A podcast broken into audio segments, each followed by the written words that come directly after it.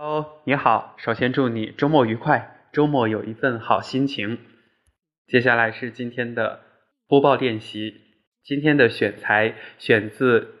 新闻和报纸摘要。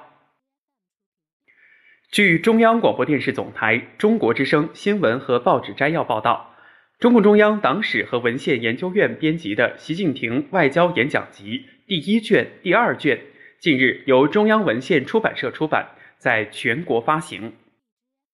这两卷外交演讲集收录习近平同志2013年3月至2021年11月期间在国际场合的演讲、讲话、致辞、发言等136篇。党的十八大以来，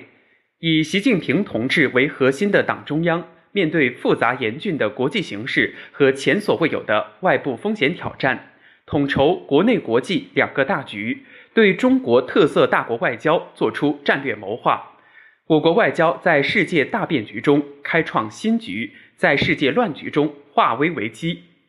我国国际影响力、感召力、塑造力显著提升。习近平同志作为中国特色大国外交的总设计师，站在人类历史发展进程的高度，以大国领袖的全球视野和使命担当，密集开展元首外交。在一系列国际场合发表演讲、讲话等，提出一系列富有中国特色、体现时代精神、引领人类发展进步潮流的新理念、新主张、新倡议，